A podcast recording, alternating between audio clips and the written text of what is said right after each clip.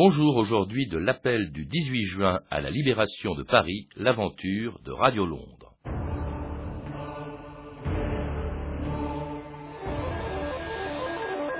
Ici, Londres.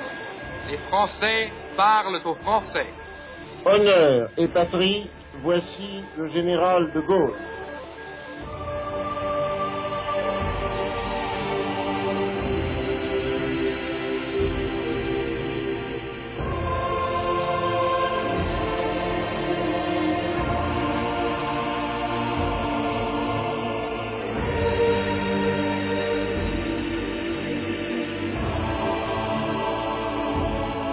Deux mille ans d'histoire.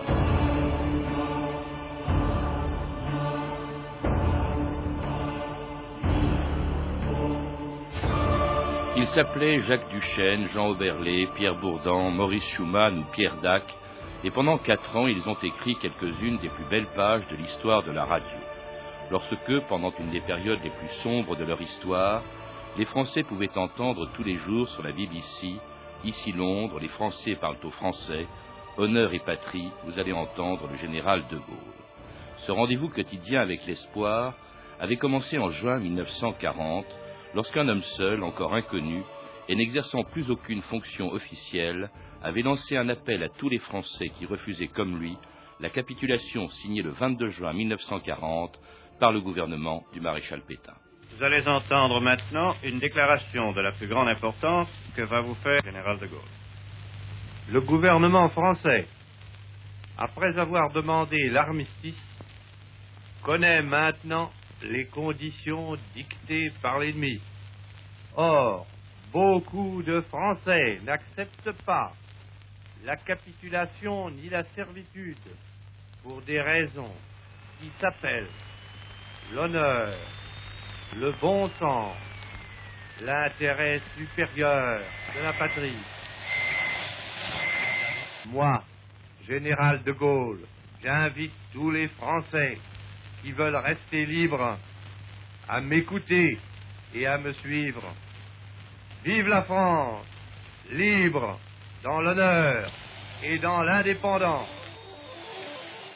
Aurélie Luneau, bonjour. Bonjour. Alors c'était le général de Gaulle le 22 juin 1940, quelques jours avant la naissance d'une des radios les plus célèbres de notre histoire, un Radio Londres, à laquelle vous venez de consacrer chez Perrin un livre dans lequel on découvre beaucoup de choses qu'on ignore. Euh, tout le monde a entendu, bien sûr, ou a entendu parler, au moins pour les plus jeunes, euh, de cette radio, des interventions qui faisait le général de Gaulle ou Maurice Schumann, euh, des sketchs de Pierre Dac, des chansons de Jean Oberlé, des messages codés envoyés à la résistance. Mais en revanche, on connaît assez mal, finalement, son histoire, l'histoire de Radio Londres, euh, des hommes euh, qui l'ont faite et, surtout et même des circonstances de sa naissance grâce à Churchill. C'est lui qui a rendu possible Radio Londres, Aurélie. C'est vrai, Churchill en fait était très concerné par ce, lien à entretenir avec les auditeurs français, tout simplement parce que avant 1940, euh, les émissions françaises existent déjà à la BBC. On a déjà un service en langue française, quelques bulletins d'information, quelques causeries, et les Anglais ont déjà reçu quelques lettres d'auditeurs. Donc il y a ce lien, et puis, euh, et puis l'armistice, tout simplement, effraie euh, Churchill qui, qui pense évidemment que la radio va rapidement tomber aux mains des Allemands, ce sera le cas, et, sera euh, complètement euh, bouclé, euh, censuré. Donc il décide de donner aux Français une autre radio et il, il, décide de mettre en place une équipe complètement française. Alors tout commence avec le fait que Churchill accorde cinq minutes au général de Gaulle. D'abord oui. le 18 juin, alors un appel ultra célèbre, mais dont il ne reste aucune trace, il n'a pas été en, enregistré. Euh, et puis il va lui laisser euh, plusieurs fois cinq minutes avant que se crée donc cette série d'émissions. Alors c'est pas seulement, on, le croit souvent, mais c'est pas seulement la voix du général de Gaulle, euh, Radio Londres, c'est toute une équipe et un programme de 45 minutes qui est fixé une fois pour toutes à partir du mois de septembre 1940 et qui commence, je crois, par un bulletin d'information dont s'occupe Pierre Bourdan, hein, c'est ça Oui, en fait, à partir du mois de septembre, du 6 septembre précisément, l'émission s'appelle véritablement Les Français parlent au français.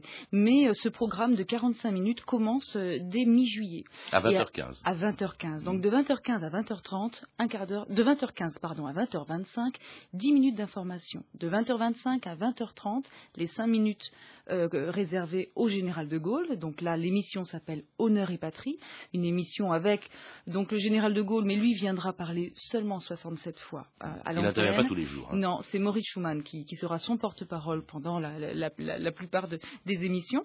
Et puis de 20h30 à 21h, là, c'est le programme Les Français parlent au français, un, un programme géré par les Britanniques avec une équipe française, mais ce programme-là n'a aucun lien avec le général de Gaulle. C'est ça qu'il faut bien comprendre. Souvent, on a l'impression que Radio Londres, c'est de Gaulle.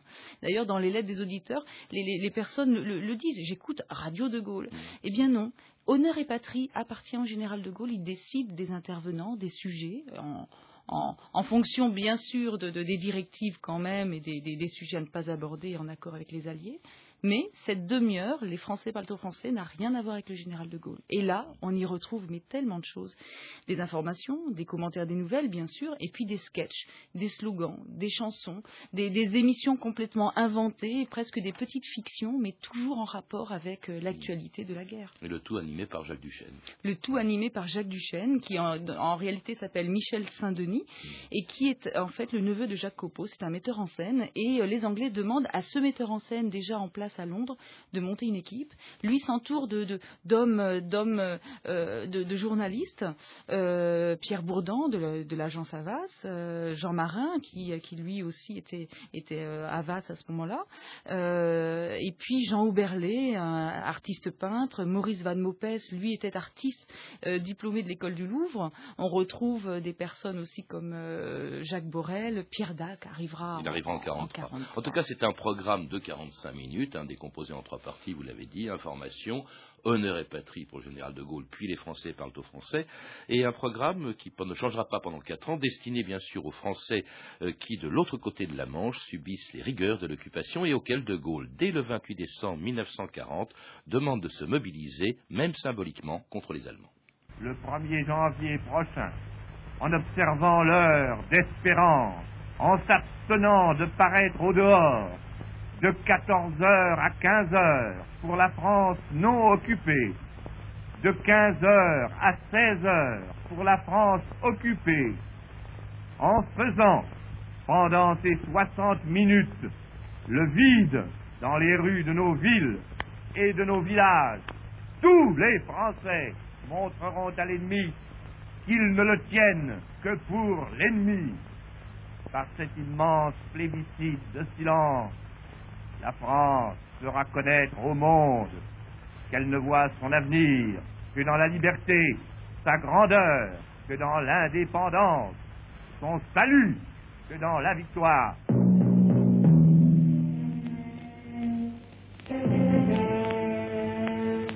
Il ne faut pas désespérer, on les aura. Il ne faut pas vous arrêter de résister.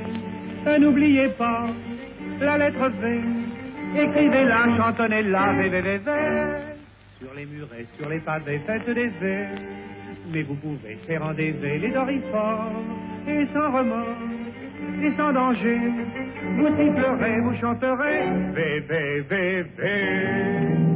Et c'était la campagne d'Évé, une des très nombreuses manifestations organisées par Radio Londres et le général de Gaulle qui, on l'a entendu, demandait aux Français de déserter les rues le 1er janvier 1941, ou au contraire un peu plus tard de descendre dans les rues pour célébrer les 14 juillet 41 et 42. Est-ce que c'est une grande manifestation ou eu de l'importance Est-ce qu'elles étaient suivies en France puisqu'elles s'adressaient aux Français occupés? Oui. Et, là, en fait, on rentre vraiment dans la, particularité de Radio Londres, c'est-à-dire qu'au-delà de la résistance qu'ils entendent tisser par les mots, c'est-à-dire dire aux Français écoutez-nous, écoutez la voix de la résistance, ils décident à un moment donné, après le 11 novembre 40, ils décident de faire entrer des, auditeurs lambda, monsieur et madame Dupont, pas les résistants, de les faire basculer dans la résistance civile. Et donc, on met en place des mots d'ordre, des appels. Donc, ces mots d'ordre, ces appels, le premier, c'était effectivement celui lancé par De Gaulle. Vous savez, c'est De Gaulle qui initie ces appels, ces mots d'ordre. Les Anglais ne, voulaient surtout pas en entendre parler. Pour eux, ah on allait euh, donner les, les, Français en pâture aux Allemands, la, la, répression. Donc les Anglais sont contre, mais finalement De Gaulle lui parvient à faire passer ce, cette politique-là. Il lance ses mots d'ordre. Alors le vide, d'ailleurs, on commence par le vide pour ne pas mettre les Français en danger. Et puis ensuite, effectivement, le vide dans les rues. donc, les V, le premier victoire, les V. Donc là, on, on, on engage les, les, Français à agir un peu plus précisément, les, les peindre sur les murs. Et puis effectivement, les manifestations lors des 14 juillet, le 1er mai, 14 juillet, 11 novembre, eh bien c'est surprenant. Moi, en, en fouillant pendant 10 ans dans ces archives, je me suis rendu compte que l'on aboutit à des foules parfois de 50 000, 100 000 personnes. Mais alors, ça supposait, Aurélie Luneau, que ces émissions, venues de, émanant de la BBC, de Londres, soient écoutées. Or, à l'époque, on n'a évidemment pas d'instrument de mesure de, de l'audience. En plus, on imagine mal Pétain en train de mesurer l'audience de Radio Londres. Mais est-ce qu'elles étaient écoutées et pour quelles raisons Alors, on n'a aucun euh, moyen de mesurer l'audience, c'est vrai. On, peut percevoir l'audience. Euh, donc, il n'y a pas de, de, sondage, mais euh, on a tous les rapports, c'est-à-dire du côté Vichy, les rapports des préfets, les rapports de police, les rapports de gendarmerie, du côté allemand, les rapports allemands, du côté britannique, les agents, il y a des agents britanniques qui font des rapports. Et donc, en croisant tous ces documents-là, on se rend compte que la BBC était écoutée effectivement beaucoup plus qu'on ne le pensait, en tout cas en masse. Euh, il, il y a, tout le monde n'avait pas un poste de radio. Hein. On estime à 6, 6, millions et demi de postes de radio en France. Mais euh, des, des, Français s'organisent, écoutent, écoutent ensemble, et puis ils, ils parviennent malgré tout à écouter, entendre les émissions à travers le brouillage. C'est-à-dire que le brouillage n'est pas régulier. Ouais. Elles sont en plus interdites. Ouais. Et donc c'est euh, d'ailleurs Lucie Aubrac que, que j'étais allée interviewer et qui m'avait raconté que dans les camps, on a vu arriver parfois des personnes déportées parce qu'elles avaient uniquement écouté la BBC. Alors il y a quelqu'un qui confirme que c'est très écouté, même s'il ne le fait pas volontairement, c'est l'éditorialiste de la radio nationale, Philippe Henriot, qui essaye de dissuader les Français d'écouter Radio Londres. Bien des Français, en dépit des décrets, écoutent encore les radios étrangères. Le malheur est que les Français ne se rendent pas compte de la façon dont les micromanes de Londres se paient leur tête. On finit par se demander si les speakers de Londres ne prennent pas pour des imbéciles les gens de chez nous. Ils sont assez jobards pour écouter toute porte close et avec la satisfaction de jouer un bon tour à l'autorité. Les chômeurs de la presse juive et du Front populaire nantis de sinécures oratoires par les services de la BBC. Radio Paris, Radio Paris, Radio Paris est allemand. Radio Paris, Radio Paris, Radio Paris est allemand. Radio Paris ment, Radio Paris est allemand, c'est une des ritournelles les plus connues de Radio Londres, de Radio Londres, un slogan, je crois, inventé par Jean Oberlé, contre, c'est vrai, le grand, les deux grands concurrents, il y en avait deux, euh, de Radio Londres, c'était évidemment les radios émettant à partir de la France occupée ou non, il y avait Radio Paris, euh, qui était vraiment totalement sous la coupe de l'Allemagne, et il y avait aussi la, radio nationale où, où Philippe Henriot, très populaire cet homme-là, euh, il était très écouté. Oui, euh, Aurélie Luneau. Tout à fait. Vous le connaissez hein, dans ce... Oui, parce qu'en en fait, euh, moi j'ai eu l'occasion notamment de, de, de retrouver les, les, les, comment, les rapports d'interception de lettres euh, donc, euh, faites par Vichy. Et à travers des extraits de lettres donc, de Français euh, qui s'écrivaient sur le territoire, on se rend compte qu'effectivement, il, il, il, plaisait. C'est étonnant, étonnant parce que les gens sont complètement sous sa coupe. C'est-à-dire, ils n'écoutent pas forcément Henriot parce qu'ils adhèrent à son discours, un discours très antisémite, anticommuniste anti-alliés. Enfin, vraiment, c'est les Allemands euh, adoraient Henriot au point d'ailleurs, vous savez, Henriot donc donnait des, éditoriaux sur Radio Vichy, des, des, éditoriaux pardon repris sur Radio Paris, donc on pouvait l'entendre vraiment sur tout le territoire. Et effectivement, il fascine et euh, il a d'autant plus de succès que dans ses émissions, il a vraiment trouvé une astuce. Il convoque euh, les, gens, les gens de la BBC, c'est-à-dire qu'il cite à l'antenne des morceaux choisis d'émissions de la BBC. Donc là, les auditeurs passent le brouillage aussi. Et, euh, et, ils entendent des morceaux de la BBC. Et puis ben là, Henriot, il va de son couplet. Euh... Oui, il, en, il, emploie les moyens d'ailleurs les plus détestables pour stigmatiser les, les hommes de Radio Londres, de Radio Londres, pardon, dont le plus célèbre d'entre eux, à partir de 1943, Pierre Dac. Et où nous atteignons les cimes du comique, c'est quand notre Dac prend la défense de la France. Mais le juif Dac, s'attendrissant sur la France, c'est d'une si énorme cocasserie qu'on voit bien qu'il ne l'a pas fait exprès. Qu'est-ce qu'Isaac, fils de Salomon, peut bien connaître de la France? Eh bien, monsieur Henriot, je vais vous le dire, ce que cela signifie pour moi, la France. puisque vous avez si complaisamment cité les prénoms de mon père et de ma mère, laissez-moi vous signaler que vous en avez oublié un, celui de mon frère. Je vais vous dire où vous pourrez le trouver. Si l'aventure vos pas vous conduisent du côté du cimetière Montparnasse, c'est là que reposent les restes de ce qui fut un beau, brave et joyeux garçon, fauché par les obus allemands le 8 octobre 1915 aux attaques de Champagne. C'était mon frère. Sur la modeste pierre, on lit cette simple inscription. Mort pour la France à l'âge de 28 ans. Voilà, monsieur Henriot, ce que cela signifie pour moi, la France. C'était la réponse de Pierre Dac à Philippe Henriot, un extraordinaire dialogue. Des joutes, des joutes oratoires euh, Ouais. qui, qui restent dans les mémoires. Vous savez, là, vous avez choisi vraiment deux archives formidables qui ont marqué les de émouvante. Hein, l'époque. quand- enfin, ce que dit Pierre. Dac, c'était extraordinaire. Émouvante. Et effectivement, en Ouais. fait, Henriot a voulu attaquer Pierre Dac. Il, il Il ne, il le refera pas, jamais, parce Mm. qu'en fait, en attaquant Dac, il ne s'est pas rendu compte que Dac avait des, des, des- des membres de sa famille qui s'étaient complètement investis dans la défense de la France, étaient de tous les combats, et, donc pour lui, ça a Est-ce que Radio Londres était totalement indépendant des Anglais, Aurélie On ne peut pas dire ça. C'est-à-dire qu'effectivement, il, y- il y avait une censure. Et là, De Gaulle, longtemps, ne, ne l'a pas avoué, euh, mais toutes les émissions étaient quand même censurées. C'est-à-dire que la BBC avait l'image d'une radio libre. Alors, on peut, on peut dire effectivement que la parole portée sur les ondes de la BBC était libre dans la mesure où on ne cachait rien. Ce soir, les, mauvaises sont- les, les nouvelles sont mauvaises, on l'entendait C'est régulièrement. pour ça qu'elle avait plus de succès que, que la propagande de la radio Exactement, de Vichy. ouais. exactement. Les auditeurs avaient le sentiment que là, ils pouvaient véritablement euh, entendre la vérité. Mais, euh, mais il y avait une censure. hein. Il y a eu des moments d'ailleurs assez euh, critiques, euh, quand par exemple les Anglais et les Américains débarquent en Afrique du Nord, De Gaulle, qui n'a pas été prévenu et même interdit d'antenne, alors il va créer d'autres radios, Radio Brazzaville, Radio Alger, dans les territoires euh, libérés. Et puis alors au moment d'ailleurs où Radio Londres se lance dans une des plus grandes, grandes batailles de cette radio euh, contre la mobilisation par les Allemands des travailleurs français du STO envoyés en Allemagne, un sujet qui on sans doute oppose Radio Londres et Radio Paris, qui encourage bien sûr le départ des travailleurs du STO.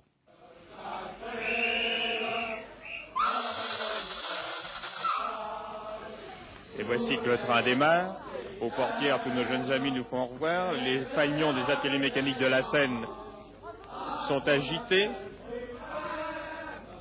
Nous vous l'avons dit, ces jeunes partent dans les meilleures conditions possibles. Ils vont faire un beau voyage, ils vont découvrir un pays nouveau. Et quand ils reviendront, ils auront acquis un beau métier qui leur servira pour l'avenir. En Allemagne, ne va pas. En Allemagne, ne va pas. En Allemagne, ne va pas. En Deux ouvriers étrangers ont été condamnés à mort à Hambourg. Ah non, qu'est-ce qu'ils avaient fait?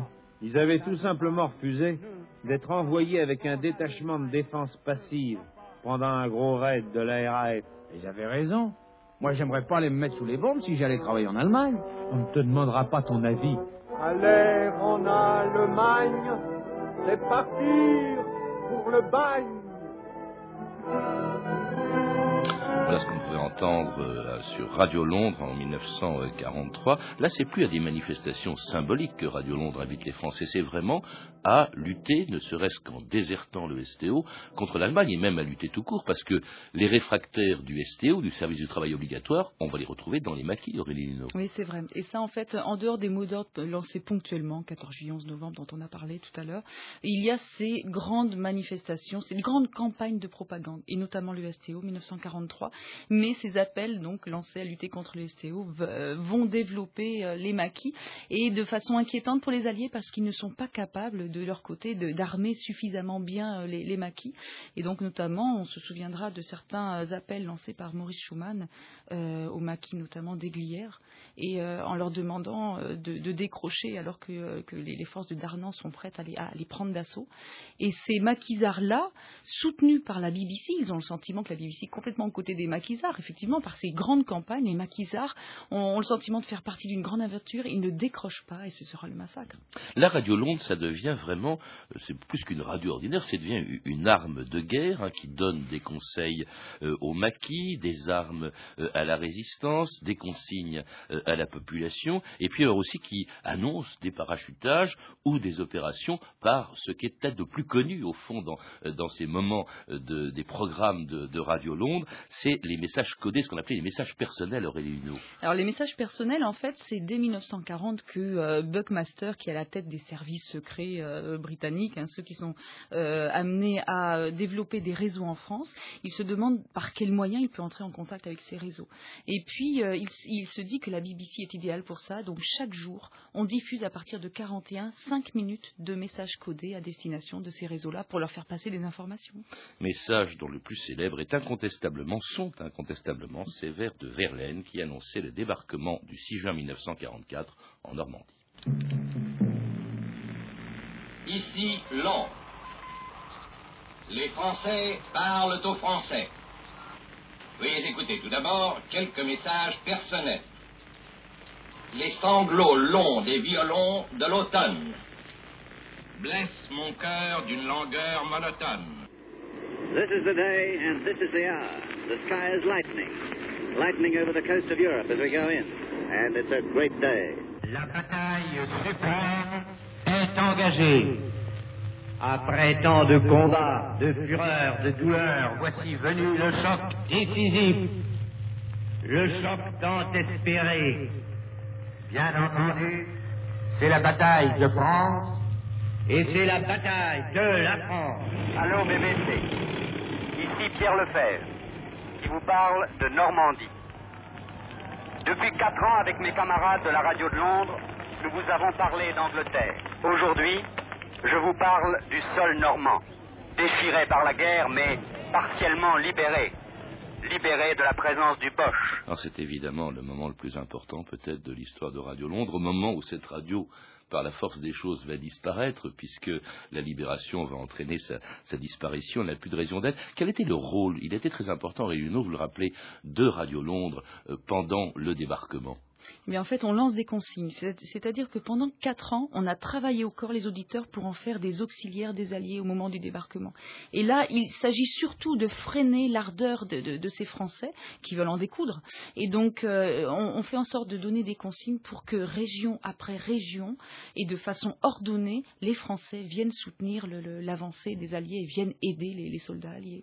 Le fameux Les sanglots longs des violons de l'automne, en fait, annonçait quand même mobiliser la résistance, annonçait oui. Aux saboteurs de saboter les voies ferrées. Oui, en fait, on, on, ouais. on, on continue à, à, croire que euh, c'est ce, euh, ce, message codé qui annonçait le débarquement. Pas du tout. En fait, c'était un message codé lancé à un réseau de résistance pour, euh, pour justement donner l'ordre d'opérer de, des sabotages. Oui. Et puis alors, les gens de Radio Londres commencent, on l'a entendu avec Lefebvre, ils font des reportages voilà. sur place. Il va y avoir également des reportages à Paris au moment de la libération de Paris. C'est également Radio Londres qui appelle à l'insurrection des Parisiens. Oui, c'est vrai. Et d'ailleurs, un jour avant que, que, Paris ne soit libéré, on annonce la libération de Paris, et là c'était volontaire, parce qu'on voulait vraiment euh, euh, faire en sorte que les choses s'accélèrent. Mais comme vous dites, il y a des reporters de la BBC sur le terrain, et là ce qui est formidable, c'est qu'on a des témoignages extraordinaires de l'accueil qui leur est réservé euh, sur le territoire français, et, et des personnes qui disent, mais on vous a écouté pendant tant d'années. Et une libération de Paris qui va marquer la fin de Radio Londres, annoncée le 22 septembre 1944 de Paris par le nouveau euh, patron de la radio de la France libérée, Jean Guignebert. Je viens ce soir adresser nos remerciements à nos camarades français et anglais de la radio de Londres, à nos camarades de cette BBC à laquelle nous devons tant. Je voudrais, au risque d'en oublier, ils me pardonneront, dire merci du fond du cœur à Maurice Schumann, à Jean Marin, à Pierre Bourdon, à Jean Berlet, à Jacques Duchesne, à André Gillois, à tous les autres. Nous m'excuserons de ne pas les nommer, mais que nous associons dans notre cœur, dans la même gratitude. Je voudrais leur dire que si nous avons résisté, c'est parce qu'ils ont inspiré par leur flamme, par leur ferveur, qui, elles, pouvaient s'exprimer, nos actes obscurs et nos initiatives clandestines. Ils savent qu'ils n'ont pas parlé en vain, que ce peuple les a entendus, les a écoutés, les a suivis. La plupart d'entre eux sont ici, ils ont pris au sein de la radio française la place qui les attendait. L'équipe sera reconstituée avec ceux de Londres et bien entendu avec ceux d'Alger des États-Unis, que la radiodiffusion française se sentira en mesure de parler à la France. C'était Jean Guignebert euh, euh, annonçant au fond la dernière émission de Radio Londres. Ça se produira, je crois, un mois plus tard, Aurélie Luneau, le 22 novembre 1944, c'est-à-dire il y a exactement 61 ans.